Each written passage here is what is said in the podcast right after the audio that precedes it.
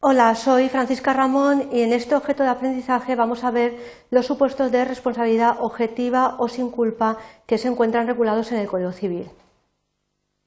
Los principales objetivos es explicaros cuáles son esos supuestos de responsabilidad de tipo objetivo los que no interviene culpa y que se encuentran regulados en el Código Civil Español. Para ello vamos a desarrollar los siguientes contenidos, que son los supuestos de responsabilidad objetiva, y entre ellos vamos a ver los daños causados por animales, la caída de árboles, donde veremos los requisitos y algunas precisiones sobre la caída de los árboles, y luego los objetos arrojados o caídos. Y veremos también el procedimiento para la responsabilidad. Eh, terminaremos con unas conclusiones y con una referencia bibliográfica.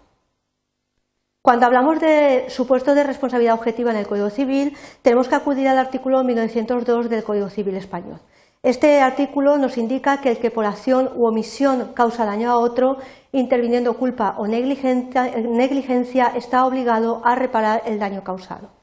Vemos que el principio fundamental sobre el que se articula este precepto es la presencia de una culpa en una conducta que puede ser activa, es decir, de realizar algo,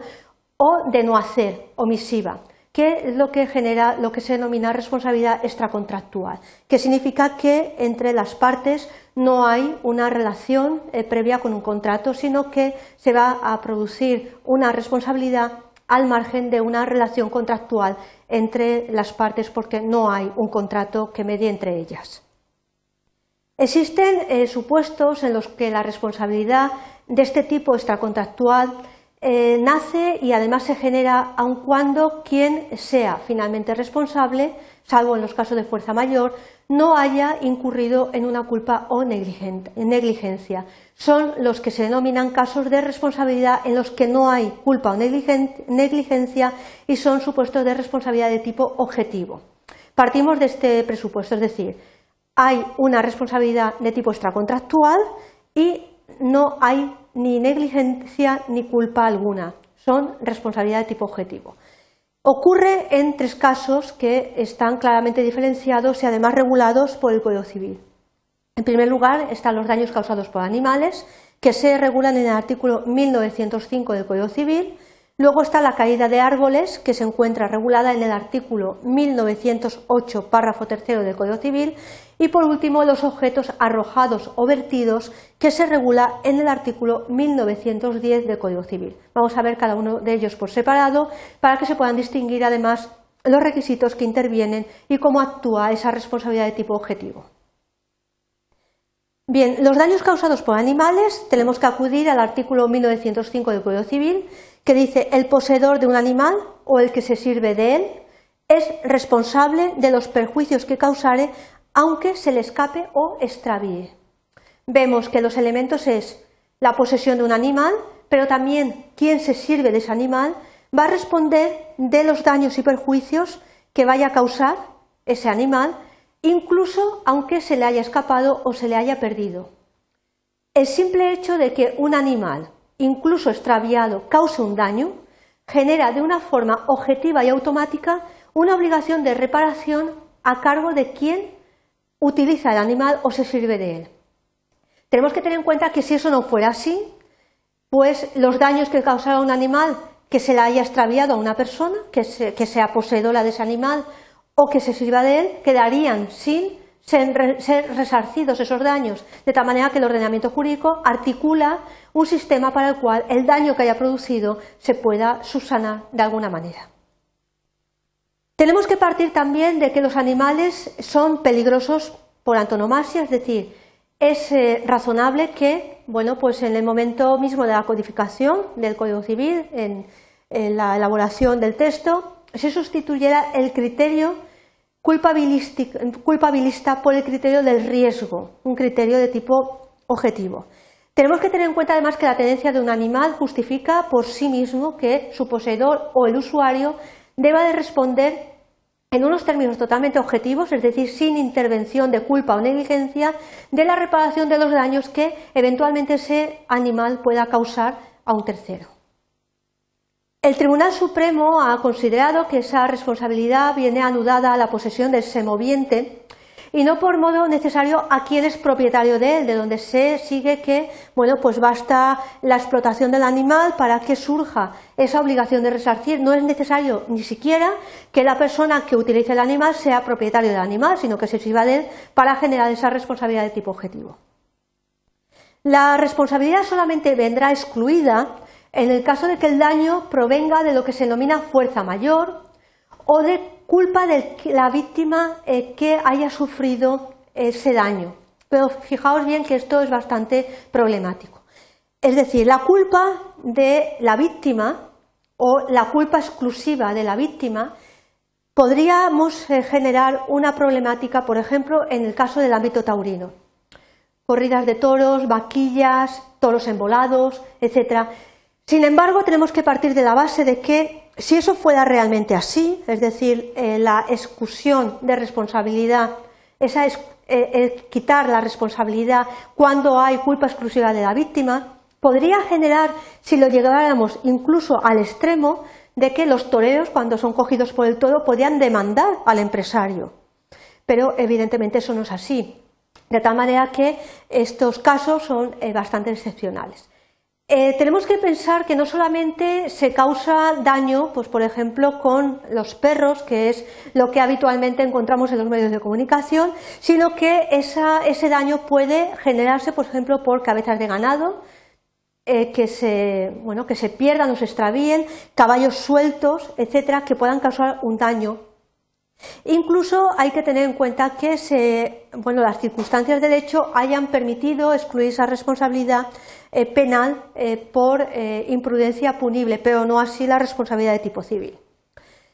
Vamos a ver el otro caso, que son la caída de los árboles. El artículo 1908 en el párrafo tercero del Código Civil lo tenemos que relacionar con el artículo 390 del mismo texto legal.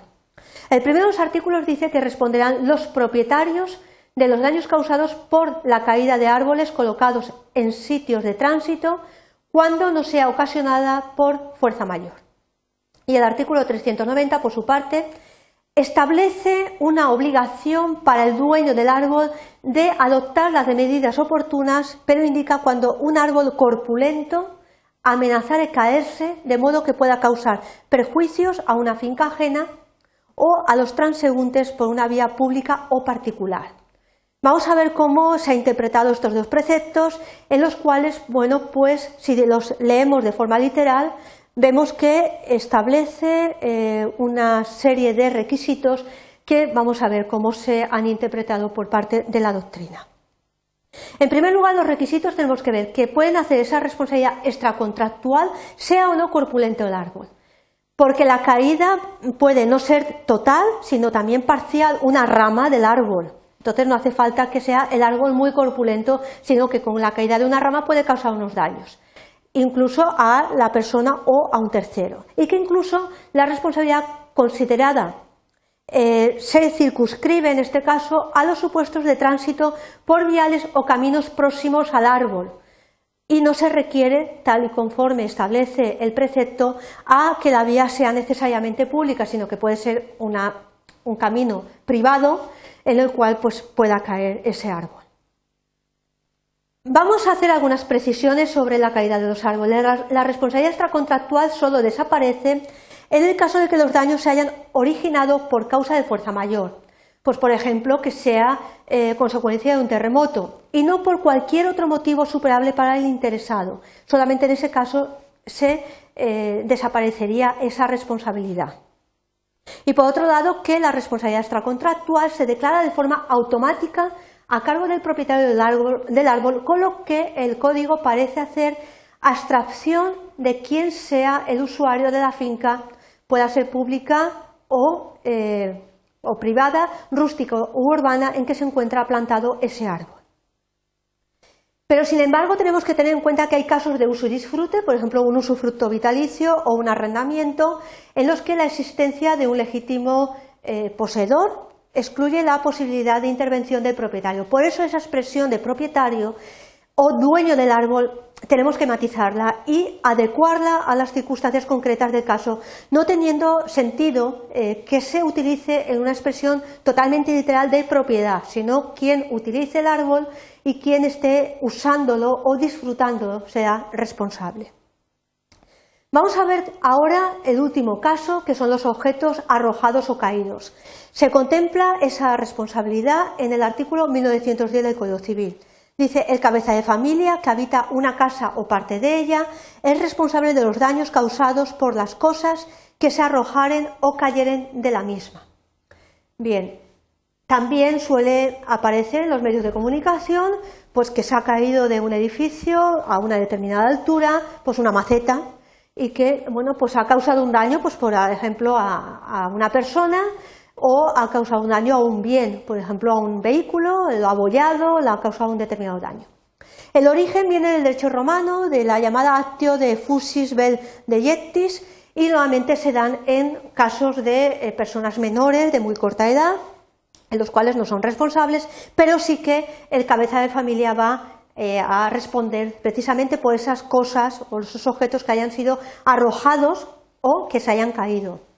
Tenemos que tener presente que este precepto se va a ampliar a otros casos que son también bastante habituales y que encuentran cabida dentro de esta regulación del artículo 1910 del Código Civil.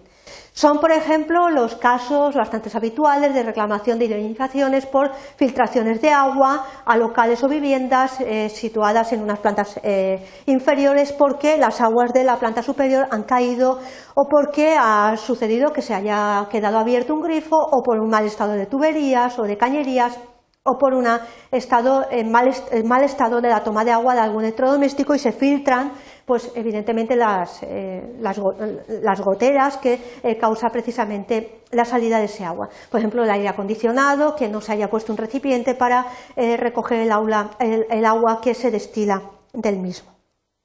¿Cuál es el procedimiento que se establece para la reclamación de este daño? La víctima del daño, una vez acreditada esa relación de,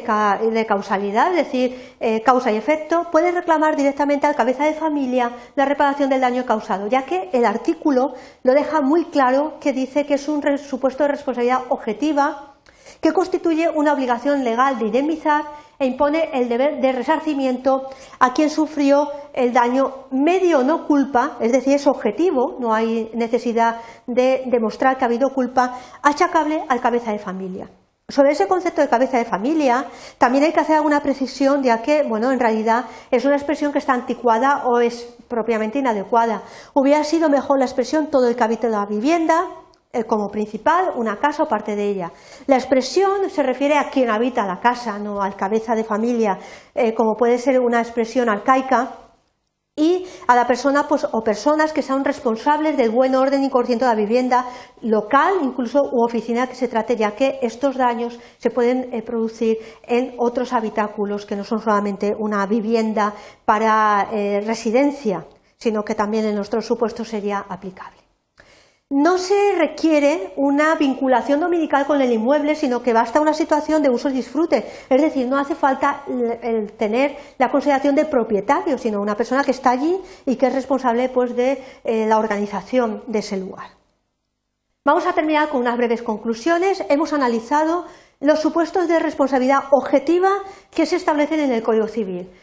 Son supuestos en los cuales no se necesita la existencia de culpa, operan sin culpa, y son tres casos claramente diferenciados, daños causados por animales, caída de árboles y objetos arrojados o caídos.